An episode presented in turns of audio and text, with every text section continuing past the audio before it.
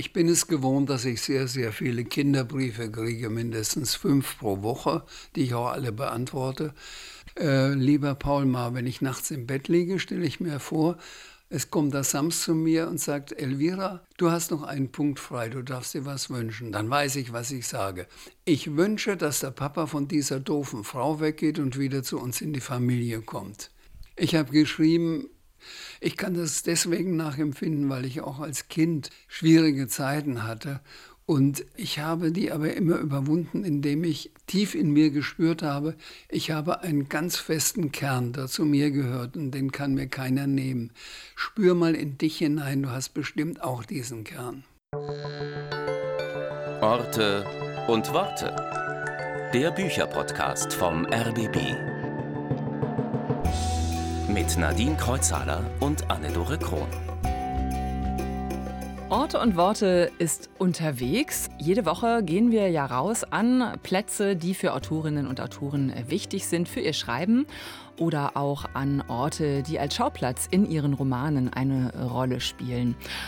Diese Woche fahren wir weit weg von Berlin und äh, Brandenburg, nämlich nach Süddeutschland, nach Bamberg. Hier lebt und schreibt einer der berühmtesten Kinderbuchautoren der Gegenwart, Paul Maar. Am bekanntesten ist, äh, glaube ich, sein Sams. Das ist dieses Wesen mit den blauen Wunschpunkten und dem Taucheranzug. Und ich kann mich erinnern, dass dieses Buch auch zu denen gehört hat, die ich stapelweise aus der Bibliothek damals äh, getragen habe, als ich Kind war. Ja, und in diesem Jahr wird diese Figur, dieses Sams, unglaublicherweise schon 50 Jahre alt. Und meine Kollegin Anne-Dore Krohn äh, hat Paul Maar, den Schöpfer des Sams, in Bamberg in seinem Arbeitszimmer in seinem Haus in der Altstadt besucht. Anne-Dore, das muss ja eine unglaublich äh, beeindruckende Begegnung gewesen sein, oder?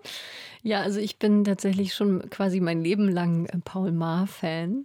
Und zwar nicht nur vom Sams, sondern auch von anderen Büchern von ihm, die er geschrieben hat. Onkel Florians Fliegender Flohmarkt war ein wahnsinnig wichtiges Buch von mir mit ganz vielen Geschichten und auch Zeichnungen. Er ist ja auch Zeichner, hat auch Kunst studiert, hat die Sams-Bände auch selbst illustriert. Und ähm, auch sein erstes Buch 1968 erschienen, Der tätowierte Hund, hat für mich dann in meiner Kindheit in den 80ern eine Rolle gespielt. Und natürlich habe ich auch das Sams gelesen. Er schreibt es immer weiter fort. Es gibt immer wieder neue Samsbände. Inzwischen gibt es elf und der zwölfte ist auch in Arbeit, hat er mir erzählt. Und ja, es war wahnsinnig schön, ihn zu treffen. Ich hatte ihn vor ein paar Jahren schon mal auf der Buchmesse in Leipzig getroffen, aber nur kurz. Und jetzt durfte ich ihn eben besuchen. Er ist 85 Jahre alt inzwischen. Und es ist lustig. Er hat auch erzählt, auf den Lesungen ist es so, die Eltern sind genauso Fans wie die Kinder, weil einfach diese Bücher schon Generationen von Menschen begleitet haben. Ja, es ist irre, wie das wirklich immer wieder äh, funktioniert. Jetzt hat Paul Maar dich gleich zu sich nach Hause eingeladen. Ja, ja, ja. ja. wie kam's? Das war so, eigentlich wollten wir uns auf dem Sams-Spielplatz treffen in Bamberg. Es gibt ja auch total viele Schulen, die nach Paul Maar benannt sind. Und es gibt eben auch einen Sams-Spielplatz in Bamberg. Der ist eingerahmt von den Flussarmen der Regnitz und da steht unter anderem eine Sams Figur. Dieser Spielplatz ist ihm eben gewidmet. Aber Paul Maar hatte eine kleine Verletzung am Fuß und konnte nicht so gut laufen. Und dann hat er vorgeschlagen, kommen Sie doch einfach vorbei. Und da habe ich natürlich nicht Nein gesagt. Mal bei Paul Maar zu Hause vorbeischauen und da mit ihm Kaffee trinken in seinem Arbeitszimmer. Das fand ich natürlich eigentlich, ehrlich gesagt, noch schöner. Da hätte ich auch nicht Nein gesagt. Auf jeden Fall. Ja, und worüber habt ihr so gesprochen? Also ich habe auf jeden Fall darauf geachtet, nicht nur über das Sams mit ihm zu sprechen. Ich weiß, dass er manchmal auch ein bisschen genervt ist, dass er oft darauf so reduziert wird. Ja. Das ist natürlich die berühmteste Figur von ihm, klar, vielleicht auch die dominanteste. Sams redet ja auch immer dazwischen, ist total autark und ähm, anarchisch. Aber er hat so viele andere Bücher geschrieben, über die es sich zu sprechen lohnt. So viele, dass er nicht mal mehr weiß, wie viele es sind inzwischen. Er hat ja auch eine Autobiografie geschrieben, ne? Genau, genau. Mhm. Und das war mir auch wichtig, mhm. nämlich darüber mit ihm zu sprechen, wie er eigentlich dazu gekommen ist, überhaupt diese Bücher zu schreiben, wie seine Kindheit war. Diese Autobiografie ist 2020 erschienen, wie alles kam, Roman seiner Kindheit. Und da erzählt er sehr offen, dass diese Kindheit überhaupt nicht glücklich war und dass es eine sehr schwere Kindheit war und erzählt dann auch von den Anfängen als Autor. Und darüber haben wir natürlich auch gesprochen. Ich bin sehr gespannt auf jeden Fall auf eure Begegnung, Anne-Dore. Orte und Worte fährt jetzt nach Bamberg, wo Paul Maar zu Hause ist.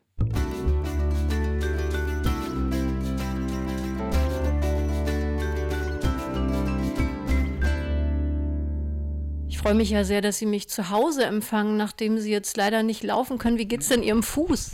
Es, meinem Fuß geht es inzwischen sehr viel besser. Das freut mich sehr. Und bei dem Wetter ist es ja vielleicht sogar ganz angenehm. Es ist so schwül draußen, ja. dass wir jetzt nicht auf dem Samtspielplatz herumlaufen. Mhm.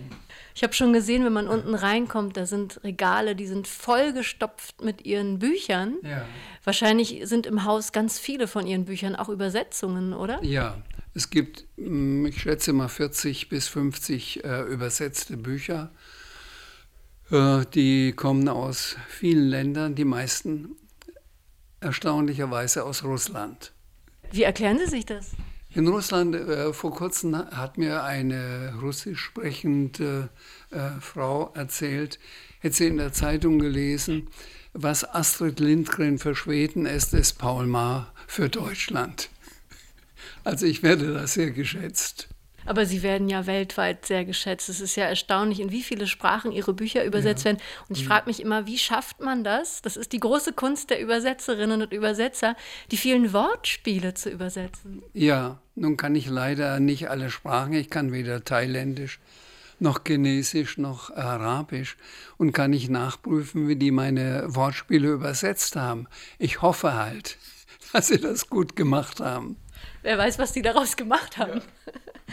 Sie leben ja schon sehr lange in Bamberg. Wie lange ja. leben Sie schon in diesem Haus? Seit 1987, das weiß ich ganz genau, weil ich da umgezogen bin und es war eine sieben im äh, Datum, es war der siebte Monat, es war 87 und das erste, was ich in diesem Haus fand, was renovierungsbedürftig war, da war in einer Fußleiste unten reingesteckt eine Spielkarte, eine Eichel 7 deutsches Blatt. Und äh, ich habe gehört, dass unten mal eine Gastwirtschaft war, so zu E.T.A. Hoffmanns Zeiten. Und die Eichel 7 ist ein hoher Trumpf, wenn man wattelt. Und ich kann mir vorstellen, dass da einer falsch gespielt hat, den Stuhl an der Wand hatte und dann hinter sich gegriffen hat und, und still den Haupttrumpf aus der Wandleiste gezogen hat und eine andere Karte hat fallen lassen und auf die Anweise das Spiel gewonnen hat. Das ist dann ja wie so ein Omen des Glücks, oder? Zumal Sie ja E.T.A. Hoffmann sehr schätzen. Ja, das E.T.A. Hoffmann Haus ist, vielleicht wissen Sie das, genau um die Ecke. Und da, wie gesagt, unten mal ein Gasthaus war, stelle ich mir vor, obwohl es nicht bewiesen ist, er war ja sehr trinkfest und trinkfreudig, dass er vielleicht sogar mal unten in diesem Haus ein Gläschen Wein getrunken hat. Das ist eins der wunderschönen Altstadthäuser hier in Bamberg. Seit 87 haben Sie gesagt, leben Sie hier. Ist das auch das Haus, in dem Sie meistens schreiben, wenn Sie schreiben? Ja, durchaus. Es gibt noch eine Ausweichmöglichkeit. Ich habe gemietet ein Häuschen auf dem Land in einem kleinen Dorf namens Birkenfeld. Da kann ich mich noch besser zurückziehen, weil hier doch einiges los ist. Durch die Krankheit meiner Frau, die ständige Pflege bedarf und äh, hier im Haus sind dann eben wechselnde Pflegerinnen, bin ich nicht so ungestört, wie ich es gerne hätte. Und dann ziehe ich mich ab und zu nach Bergenfeld zurück. Sie hatten ja schon angekündigt, dass äh, der erste Stock der Bereich ist, in dem Ihre Frau und mhm. die Pflegerin Ihrer Frau äh, leben. Und wir sitzen jetzt oben im zweiten Stock. Ist das der Stock, in dem Sie auch schreiben? Ja, da sehen Sie meinen Laptop, da steht hier und der Stuhl davor und da sitze ich und schreibe. Wow, wir sitzen also direkt neben Ihrem Schreibtisch. Das ja. ist ja ein Riesenglück. Ein schöner hölzerner Schreibtisch mit einem Laptop drauf. Schreiben Sie inzwischen immer mit Laptop? Ja, meistens. Das heißt, wenn ich eine neue Idee habe, dann schreibe ich meistens erstmal so mit äh, Filzstift oder Füller eine halbe Seite voll. Und wenn ich merke, so die Geschichte oder die Idee, die trägt, das Ganze läuft, dann tippe ich das Ganze nochmal ab und mache dann weiter. Sie haben den Schreibtisch zur Wand gerichtet. Da sind ja die Schriftstellerinnen und Schriftsteller sehr unterschiedlicher Meinung. Manche sagen, ich brauche das Fenster, um zwischendurch den Blick in die Weite zu richten. Manche sagen, es lenkt mich eher ab. Spielt das für Sie eine Rolle? Ähm, das hat sich zufällig so ergeben. Es ist eigentlich der Schreibtisch meiner Frau. Und seitdem sie erkrankt ist und äh, nicht mehr schreiben kann, nicht mehr sprechen kann, habe ich den einfach in Besitz genommen und dachte, es ist ein hübscher Platz, den sie sich da ausgesucht hatte. Das stimmt. Schlummert in diesem Laptop ein neues Buch, ein angefangenes, eins, an dem Sie gerade schreiben? Eigentlich ein beendetes. Es wird zur Buchmesse in Leipzig erscheinen. Es heißt Die Tochter der Zauberin.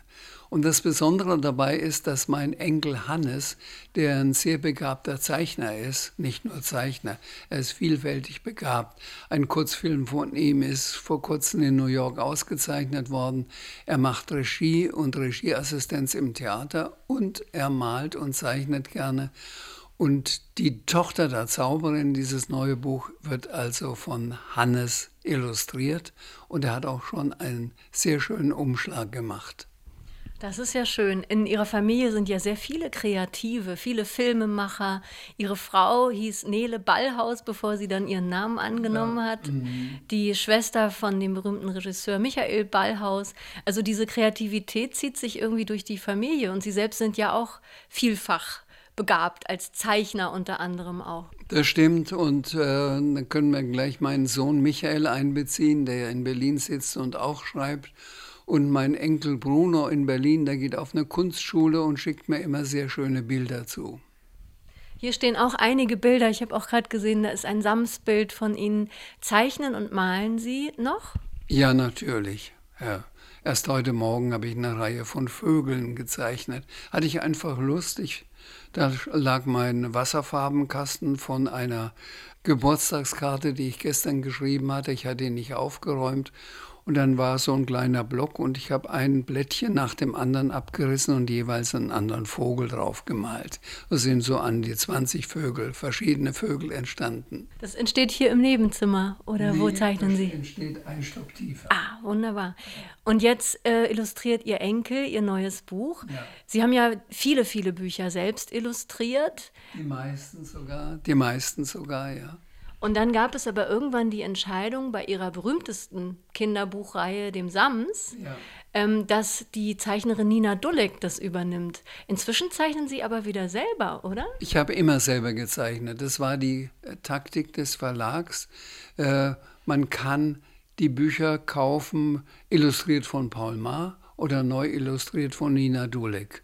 Und äh, sie hat natürlich einen Stil, der moderner ist als meiner. Und ich erlebe das bei Lesungen. Nach Lesungen gibt es draußen einen Büchertisch. Dann strömen Eltern und Kinder hinaus. Die Kinder greifen sofort nach dem Buch von Nina Dulek, weil das so eine Anmutung hat, die sie gewohnt sind. Und dann sagt die Mutter, nein, nein, wir nehmen das, was ich als Kind auch hatte. Und auf die Art und Weise werden meine Bücher auch noch verkauft. Aber damit treffen Sie genau diesen Kern des, nämlich des Sams, das ja dieses Jahr 50 Jahre ja. alt wird, dass das so viele Generationen anspricht und so viele Generationen begleitet mich auch. Ich bin Jahrgang 77, das Jahr, in dem Onkel Florians Fliegender Flohmarkt von Ihnen erschienen ist, auch eins der Bücher meiner Kindheit. Aber das Sams ist jetzt 50 Jahre alt, Herr Ma. Und ich habe mich gefragt, wie ist das für Sie als Autor? Dieses Wesen, das Sie schon seit 50 Jahren begleitet.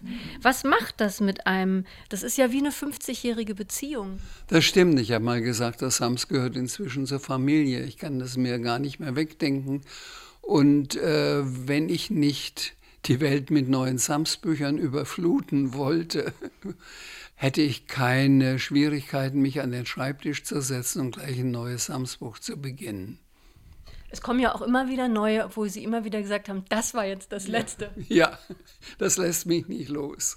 Jetzt ziehe ich mich aus der Affäre, weil ich doch gesagt habe, es kommt kein neues Sams-Buch.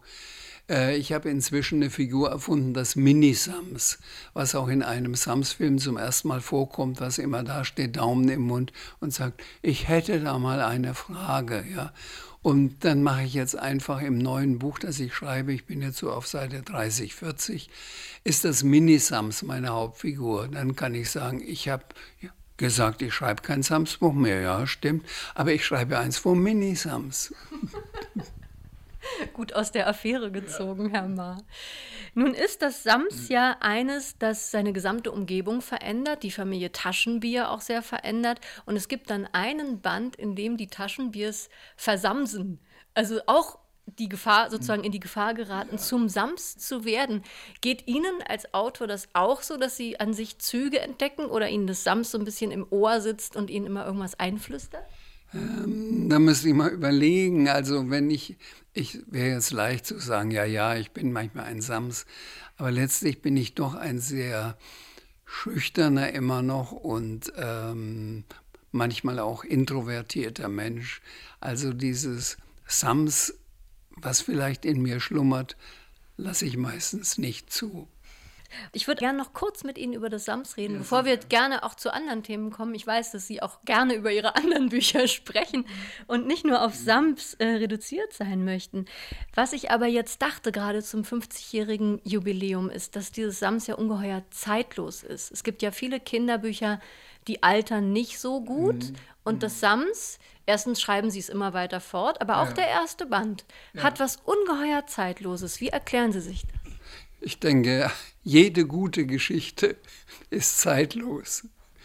Und ich kann es mir nicht weiter erklären, aber ich denke, ich habe einfach eine gute Idee gut erzählt.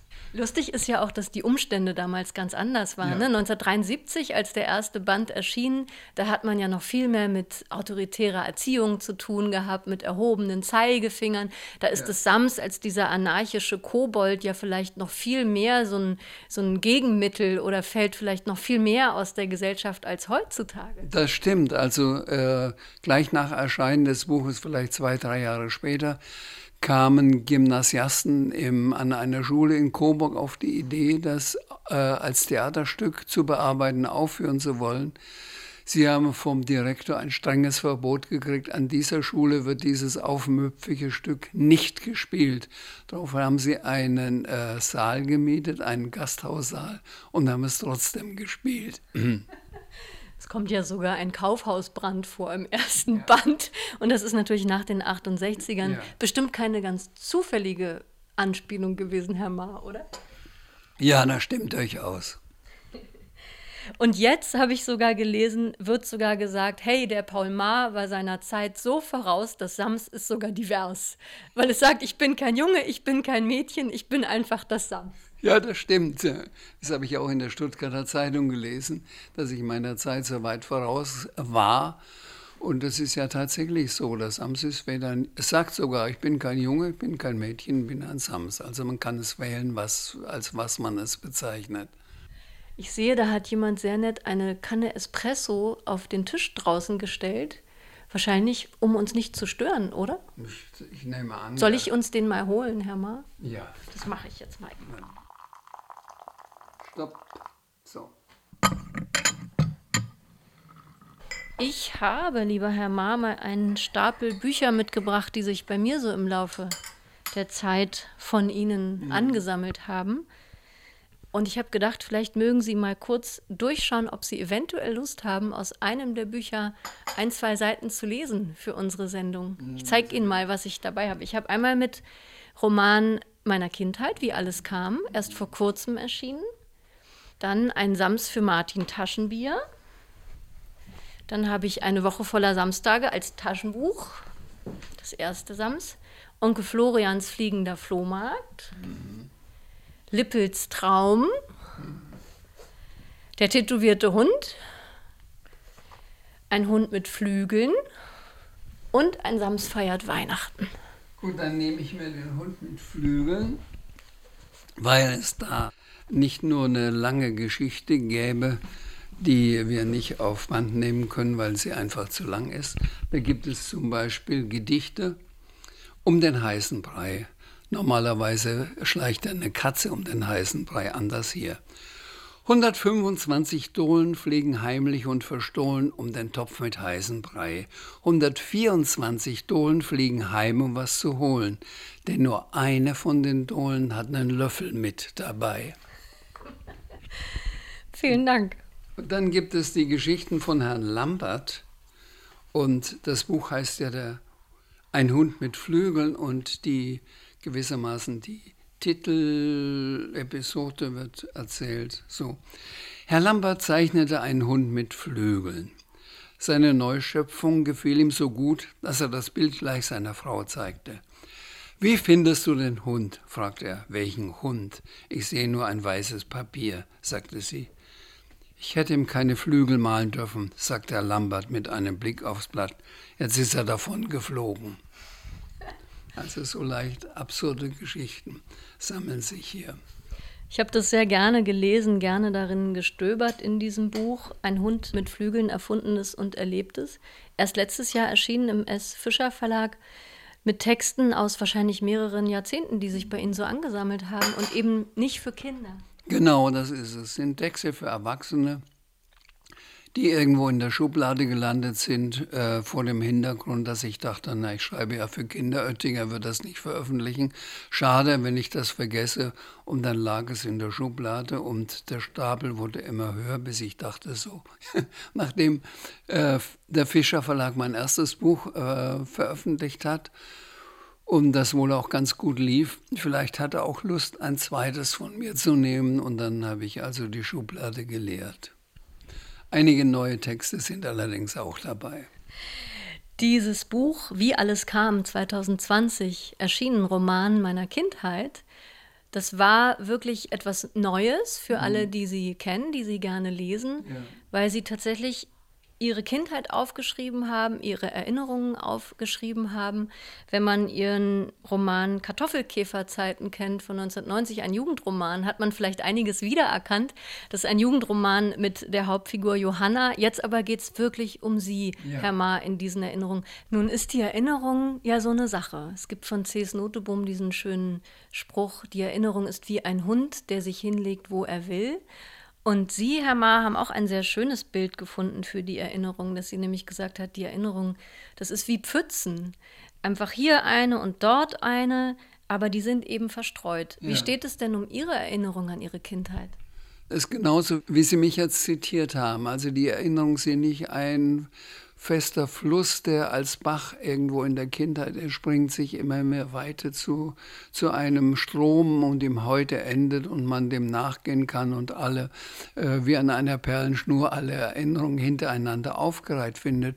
Es ist wirklich mit Pfützen. Man sitzt und schreibt und dann schießt einem plötzlich eine Erinnerung in, in den Kopf, die man vorher noch gar nicht hatte, von dem man von der man gar nicht wusste, dass man sie hatte. Ja? Man fängt an, darüber nachzudenken, stellt fest, ach, das war, das ist ja komisch. Genau, mein Großvater war bekannt mit einem Lokomotivführer und das fiel mir nämlich da in dieser Nacht ein. Und äh, das Gasthaus meines Großvaters, in dem ich groß wurde, war durch eine Straße und eine äh, kleine Hecke getrennt von den Eisenbahnschienen. Die liefen also direkt am Haus vorbei. Und äh, immer wenn also mein Großvater im Hof war und der Lokomotivführer, den er kannte, äh, vorne in der Dampflok saß, dann hat er ihm nicht nur zugewunken, sondern zweimal an einer, an einer Schnur gezogen, an einer eisernen Kette und dann hat es zweimal getutet. Tut, tut. Das war Guten Tag oder Grüß Gott, wahrscheinlich auf Fränkisch.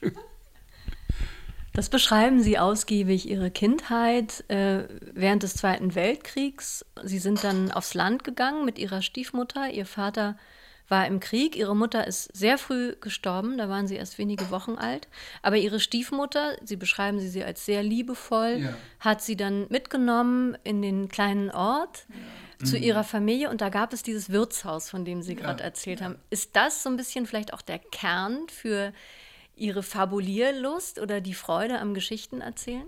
Das kann durchaus sein, weil äh, erstens war mein äh, Stiefgroßvater Opa Schorsch genannt. Ein begeisterter Erzähler, der abends seine Gäste unterhielt, indem er Dorfgeschichten erzählt hat. Später habe ich entdeckt, er hatte eine geheime Quelle. Er, hat, er war nämlich gleichzeitig Böttcher, also Bündner, hat Fässer gemacht. Ich saß oft auf einem Berg Sägespäne, Hobelspäne und genoss so diesen Holzgeruch und den Harzgeruch dort in seiner Werkstatt. Und er hat mir Geschichten erzählt und ich habe irgendwann mal später schon als Student entdeckt in einem Regal äh, von Staub, also Hobelstaub oder Sägestaub, bedeckt ein Büchlein, nämlich die Dorfgeschichten von äh, Hebel die alemannischen Dorfgeschichten.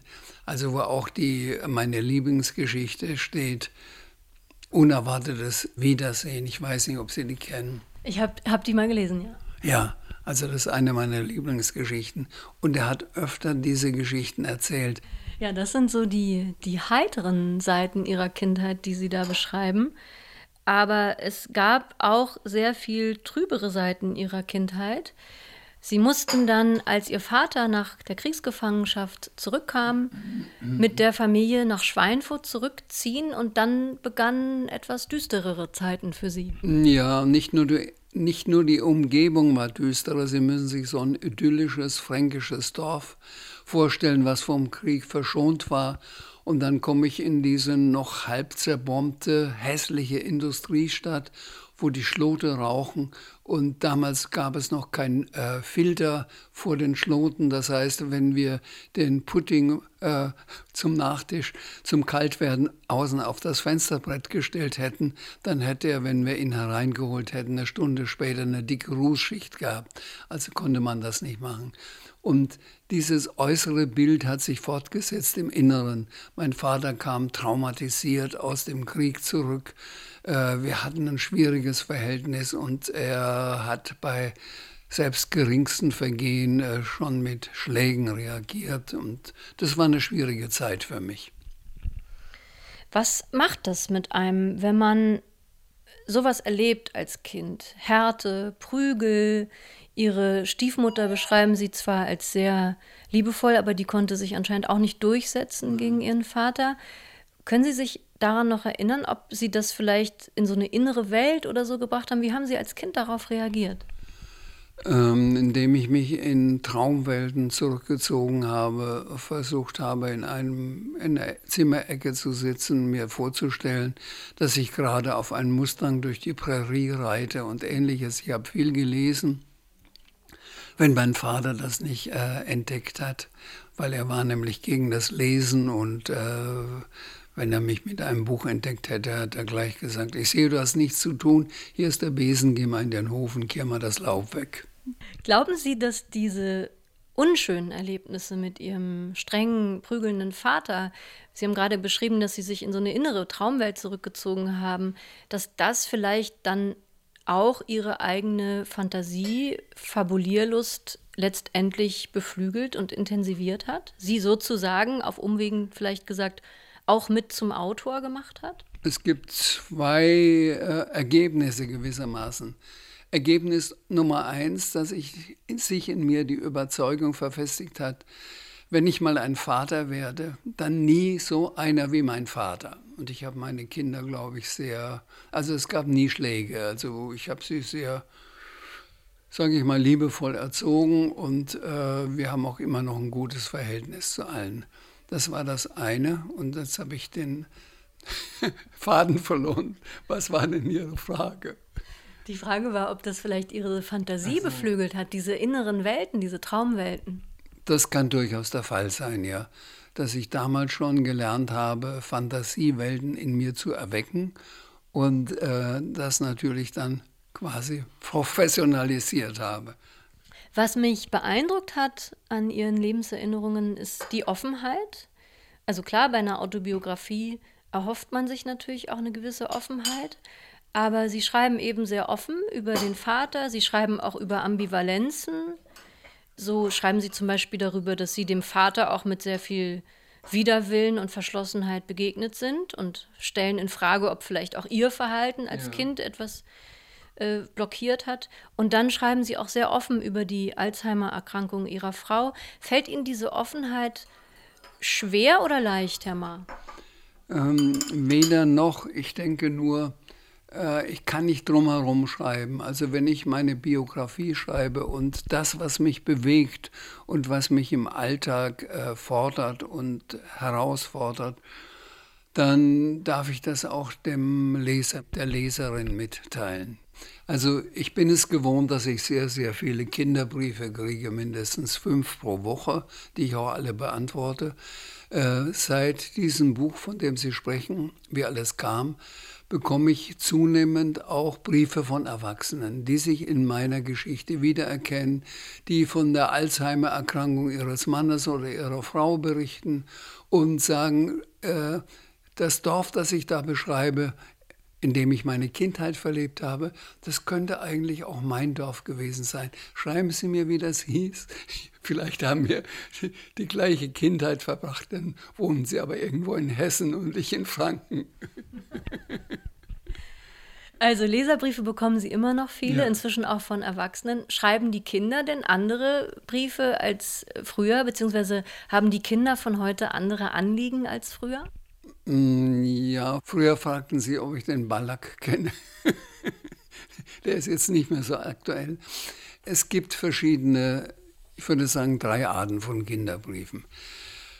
90 Prozent, ich habe die Sams-Bücher gelesen, sie haben mir sehr gut gefallen. Manchmal noch ein Zitat aus dem Sams-Buch, ein äh, Vers, den sie besonders lieben. Gibt es wieder ein neues Sams-Buch, das ist 90 Prozent. Dann gibt es 5 Prozent oder sagen wir mal 8 Prozent skurrile Briefe. Ich zitiere einfach mal ein. Hallo Paul Ma von einem sicher fünfjährigen Mädchen, höchstens sechs, weil die in lauter Druckbuchstaben, großen Buchstaben schreibt und so wie sie spricht. Sie schreibt nicht lieber, sondern li, L-I-B-A, lieber, weil sie das so hört, lieber Paul Ma. Unser Kader Max ist ganz dick. Der Arzt sagt, er hat Krebs. Nun habe ich Angst. Der Sams ist doch auch so dick. Bitte schreibe mir, ob der Sams Krebs hat. Jetzt interessiert mich wahnsinnig, was Sie darauf geantwortet haben. Ich habe geschrieben, nein, du musst keine Sorge haben, der Sams ist nur so dick, äh, weil es so viel ist und ich hoffe, dass es deinem Kader vielleicht sogar, dass, dass er den Krebs gut verträgt oder gut überwindet. Es gibt aber dann auch so existenzielle Briefe, wo über die Schiene Sams äh, mir etwas gesagt wird, wo man aber nicht sagt, bitte antworte mir, sondern das mir nahelegt. Also, äh, lieber Paul Ma, wenn ich nachts im Bett liege, stelle ich mir vor, es kommt der Sams zu mir und sagt, Elvira, du hast noch einen Punkt frei, du darfst dir was wünschen. Dann weiß ich, was ich sage. Dann sage ich, ich wünsche, dass der Papa von dieser doofen Frau weggeht und wieder zu uns in die Familie kommt. Dann ist es nicht einfach zu antworten. Was haben Sie darauf geantwortet? Ich habe geschrieben, ich kann dir nicht äh, erzählen, dass dein Papa wiederkommt, denn das wäre gelogen. Ich kann das nicht beeinflussen. Es könnte sein, es kann aber auch nicht sein. Du äh, erlebst jetzt gerade eine schwierige Zeit und ich kann das nachempfinden, dass es dir nicht gut geht. Ich kann das deswegen nachempfinden, weil ich auch als Kind schwierige Zeiten hatte und äh, ich habe die aber immer überwunden, indem ich tief in mir gespürt habe, ich habe einen ganz festen Kern, der zu mir gehört und den kann mir keiner nehmen. Spür mal in dich hinein, du hast bestimmt auch diesen Kern. Das rührt mich sehr und ähm, ich finde es sehr beeindruckend, dass Sie alle Briefe beantworten. Alle Sie handschriftlich, ja. Alle handschriftlich übrigens, weil ich denke, die Kinder schreiben ja auch handschriftlich, dann sollen sie nicht einen gedruckten Brief kriegen.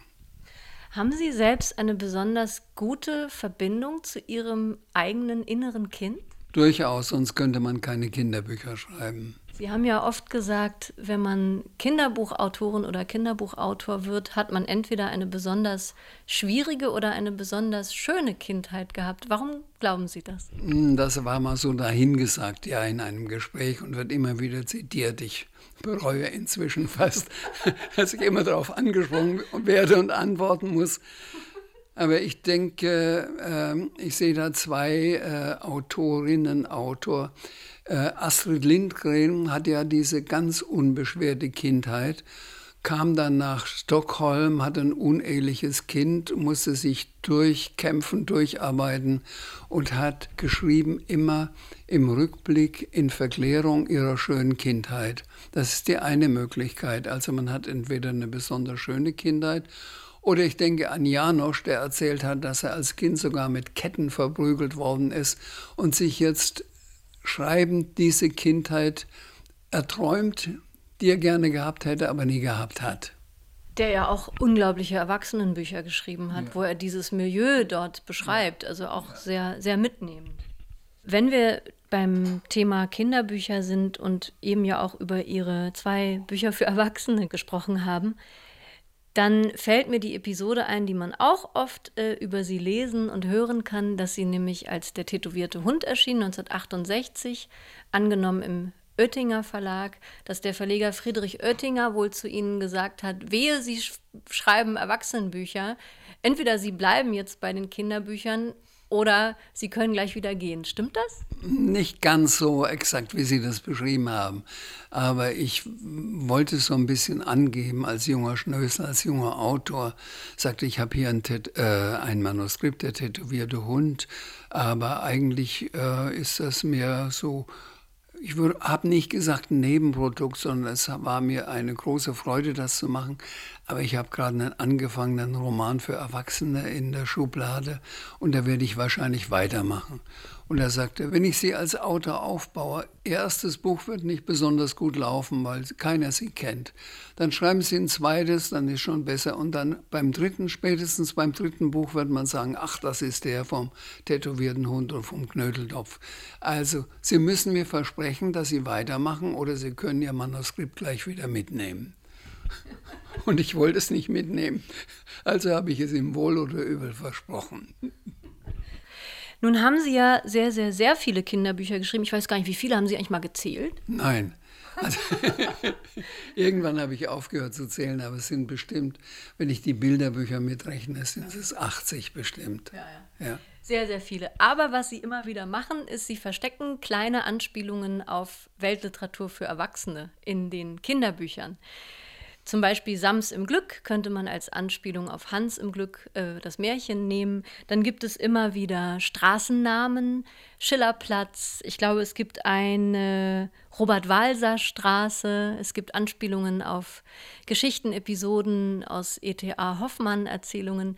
Wie ist das für Sie beim Schreiben? Ist es, dass Sie selber dabei so ein bisschen schmunzeln? Denken Sie dabei an die Eltern? Ich denke vielleicht ein bisschen an erwachsene Vorleser, die einiges äh, erkennen, vielleicht auch selber E.T. Hoffmann lieben, besonders wenn sie Bamberger sind. Das E.T. Hoffmann Haus ist ja hier keine 100 Meter weiter entfernt und da hat er hier eine Tradition. War ja auch hier auch am Theater, in das ich auch ab und zu gehe. und ja, und ähm, es macht mir einfach Spaß, so dazwischen, wenn mir so eine Idee durch den Kopf schießt, das ein bisschen zu zitieren. Wenn also E.T.A. Hoffmann schreibt, dass die beiden Kinder, Junge und Mädchen, ich habe ihren Namen Friedlieb und ich weiß nicht die andere, die beiden Namen habe ich zwei äh, Bedienerinnen äh, oder Köchinnen in ein Sams für Martin Taschenbier gegeben. Und es gibt auch eine Anspielung, dass äh, als Martin Taschenbier, der ja das Sams nicht kennt, zum ersten Mal das Sams sieht, es als fremdes Kind bezeichnet. Und es gibt ja von E.T.A. Hoffmann die Geschichte Das fremde Kind, wo auch von beiden Mädchen so äh, quasi aus dem Nichts ein fremdes Kind erscheint, das weder ein Junge noch ein Mädchen ist. Ja, schon wieder. nicht ein Junge und nicht ein Mädchen. Jedenfalls machen ihre Bücher auch den Erwachsenen sehr viel Spaß beim Vorlesen, was ja ein Riesenglück ist. Wenn man Kinder hat, weiß man ja, wie das ist, wenn man Bücher vorlesen muss, die man selber ganz furchtbar findet. Was macht Ihrer Meinung nach denn Kinderliteratur zu guter Kinderliteratur? Ja, man muss nicht sich für die Kinder auf die Knie beugen und versuchen jetzt von da unten die Kinder zu erreichen. Man muss genauso ernsthaft und mit sicherem Stilgefühl, falls man das hat, versuchen, für Kinder so zu schreiben, wie man für Erwachsene schreiben würde. Sicher ein bisschen vereinfacht, also nicht so wie Thomas Mann ein Satz, der über die halbe Seite geht und dann äh, zwölf oder 14 äh, Zeilen später endet. Das würden Kinder, die zum Teil noch mit dem Finger äh, an der Zeile lesen, nicht verkraften. Da versucht man doch die Nebensätze wegzulassen und dann lieber zwei Sätze daraus zu machen. Also man schreibt für Kinder ein bisschen anders als für Erwachsene, aber mit der gleichen Ernsthaftigkeit. Haben Sie eine Idee, wie bringt man Kinder, die nicht lesen, zum Lesen? Ihr Vater hat Ihnen das Lesen verboten, Sie haben es eben erzählt, Sie haben heimlich gelesen. Ist das vielleicht ein Rezept? Das ist, glaube ich, ein ganz gutes Rezept, dass man dann aus, aus Trotz und Widerstand zum Buch greift und sagt, dem zeige ich es, jetzt lese ich trotzdem. Ansonsten gibt es keine andere Möglichkeit, als möglichst witzig oder spannend zu schreiben, äh, dass die Kinder nach kurzer Zeit schon wichtig sind, so die erste Seite und wie man einführt in eine Geschichte. Ja. Also ich habe vor kurzem mal irgendeinen Anfangspreis gekriegt oder einen Preis für den besten Anfang einer Geschichte, für den ersten Satz. Ich versuche ihn jetzt zu zitieren aus einem Sams-Buch. Es war Mitternacht und Herr Taschenbier saß auf dem Dach von Frau Rothkohls Haus. Ja, man, man ist gleich drin in der Geschichte ja. und will wissen, warum um Himmels Willen sitzt er auf dem Dach. Wer ist der Taschenbier und warum sitzt er um Mitternacht auf dem Dach und nicht auf seinem eigenen, sondern auf einem Haus von einer gewissen Frau Rotkohl? Und dann ist man drin in der Geschichte und dann geht es halt weiter. Das kann ich erklären, allerdings muss ich da mit dem Freitag anfangen, heißt dann der nächste Satz. Und dann komme ich zurück auf den Freitag. Aber ich habe schon durch diesen ersten Satz das Interesse der Leserin äh, geweckt. Ich habe, Herr Ma, Ihnen zwei Fragen von zwei Kindern mitgebracht. Mhm das eine ist ein Mädchen namens Carla, die lebt in Karlsruhe, die ist zehn Jahre alt, die habe ich vor kurzem kennengelernt. Die liest wahnsinnig gerne und wahnsinnig viel, auch ihre Bücher. Und die, Herr Ma, hat mir folgende Frage für Sie mitgegeben. Wie ist der Name Gallimat entstanden und die Idee zu seinen Kräften? Der Name Gallimat ist entstanden aus einem Schimpfwort, das ich bei Schopenhauer gelesen habe.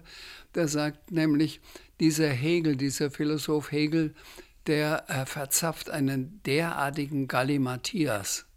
Dann habe ich nachgeschlagen, was Gallimatias heißt.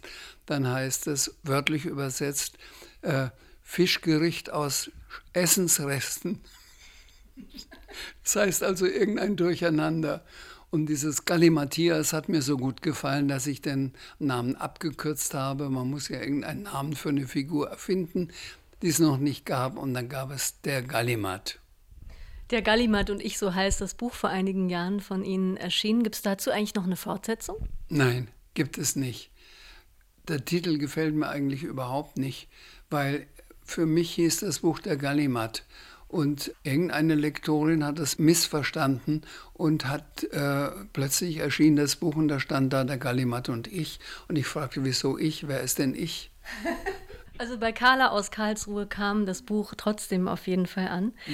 Die zweite Frage ist von meinem Sohn Jona, der ist elf Jahre alt und dem habe ich jetzt während der Vorbereitung zu unserem Interview, Herr Ma, erzählt, dass das Sams die blauen Punkte hat, weil sie vergessen haben, dass der Pinsel noch blaue Farbe dran hatte, als sie Sommersprossen malen wollten. Ist das wahr oder nur sehr gut erfunden? Es ist tatsächlich wahr. Es ist eine wahre Geschichte. Ich hatte gemalt, hatte äh, Taucheranzug gemalt. Dadurch war ja die blaue Farbe noch drin. Dann kam ein Buchhändler und wollte eine Lesung und hat sich nicht abwimmeln lassen. Er hatte ein Jubiläum und ich müsste kommen. Ich sagte, ich schreibe gerade eine neue Geschichte. Also das Sams war im Entstehen. Und ich mache mir meistens dann Skizzen von meinen Figuren, damit ich sie mir besser vorstellen kann beim Schreiben. Und nachdem ich aufgelegt hatte, wollte ich dem Sams also Sommersprossen malen, tauchte in Ocker. Und am Anfang waren sie noch Ocker und dann wurden sie grün, weil sich das Blau aus dem Pinsel mit dem Ocker verbunden hat. Und dann auf der rechten Seite wurden sie endlich blau. Und ich war schon dabei mit einem Leinenläppchen, das ich immer nehme, um frische Aquarellfarbe auszuwischen, das Blaue wegzuwischen dachte, ach, ich bin ja der Erfinder des Sams so ungefähr. Ich habe alles in der Hand. Ich kann erfinden, was ich will. warum sollte ein Sams eigentlich nicht blaue Sommersprossen haben? Und ich dachte, das ist eine gute Idee. Das sind Wunschpunkte und immer wenn Herr Taschenbier einen Wunsch ausspricht, geht dieser Wunsch in Erfüllung sehr gut.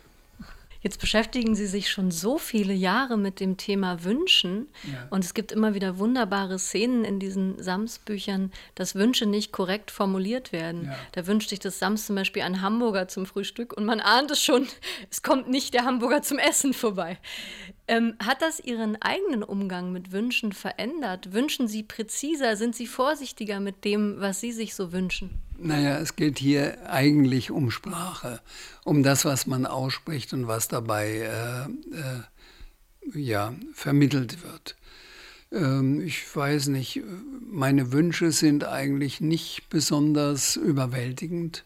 Ich bin mit meinem Leben, ich kann es nicht anders sagen, äh, trotz der Krankheit meiner Frau zufrieden. Ich fühle mich wohl. Ich freue mich, dass ich immer noch mit meinen 85 Jahren Ideen habe und schreiben kann. Also, was will man mehr?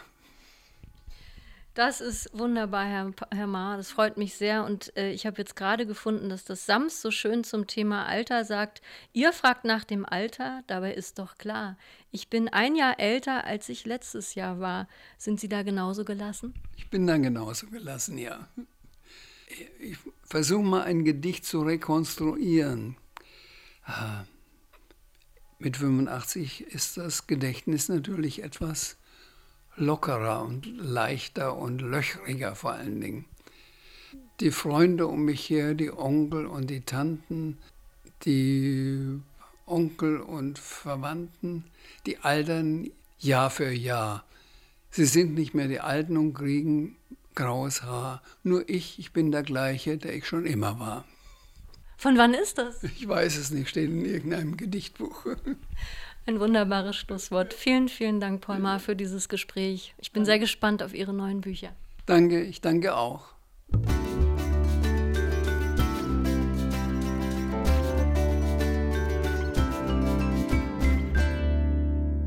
Anne-Dore war zu Hause beim Kinderbuchautor Paul Maar zu Gast in Bamberg. Anne-Dore, wie war es denn so? Mit welchem Gefühl bist du am Ende rausgegangen? Ja, ich war natürlich sehr froh und, be und beseelt, habe mich sehr beschenkt gefühlt, dass ich ihn besuchen durfte und mit ihm sprechen konnte. Und mich hat beeindruckt, mit welcher Freundlichkeit und Ruhe dieser Mann einem begegnet. Dafür ist er wirklich auch bekannt. Also der ist, der nimmt sich auch bei Lesungen unglaublich viel Zeit und zeichnet jedem Kind einzeln was in das Buch. Und so habe ich ihn eben auch wieder erlebt. Und ähm, ja, Bamberg ist auch wahnsinnig schön. Aus den Fenstern seines Mansardenzimmers kann man auch den Bamberger Dom sehen. Und er hat noch erzählt, dass er jeden Tag lange spazieren geht. Das hält ihn jung, also man merkt ihm seine 85 Jahre wirklich nicht an. Und ich bin nach dem Gespräch dann noch etwas durch die Stadt geschlendert und habe alles sacken lassen. Ja, wir haben jetzt viel erfahren über Paul Maar und wer noch weiter lesen möchte, kann dies tun. Die Kinderbücher von ihm sind erschienen im Oettinger Verlag und jetzt äh, zum 50-jährigen Jubiläum des Sams sind natürlich einige Sonderbände herausgekommen, unter anderem eine Sammlung mit Wunschpunktgeschichten und das Rätsel- und Spielebuch Hier kommt das Sams. Ja, und seine Autobiografie, wer also noch mehr über ihn und sein Leben wissen möchte, kann das nachlesen in Wie alles kam und die Sammlung mit Erzählungen, Gedichten und Notizen Ein Hund mit Flügeln, die sei ja auch noch empfohlen, die ist im S. Fischer Verlag herausgekommen. Ja, und alle Tipps äh, gibt es natürlich auch in unseren Show Notes. Und wenn ihr gerne Podcasts hört, die wie Orte und Worte etwas tiefer einsteigen und sich für die Gesprächspartner ein bisschen mehr Zeit nehmen, dann haben wir zum Abschied noch einen Tipp für euch. Hört doch mal rein bei Das Gespräch. Die Kolleginnen vom RBB widmen sich jede Woche eine Stunde lang einem besonderen Gast. Im Moment kann man zum Beispiel ein Gespräch mit der Fotografin Bettina Flittner hören. Dieser Podcast ist zu hören unter anderem in der ARD Audiothek. Ja, und da findet ihr natürlich auch Orte und Worte und fast überall überall da, wo es Podcasts gibt. Und wir sagen Tschüss für heute. Ich bin Nadine Kreuzhaler. Und ich bin Anne-Dore Krohn. Orte und Worte. Der Bücherpodcast vom RBB. Redaktion Anne-Dore Krohn. Technik Angelika Schäfer. Sounddesign Robin Rudolph. Eine Produktion von RBB Kultur und RBB 24 Inforadio.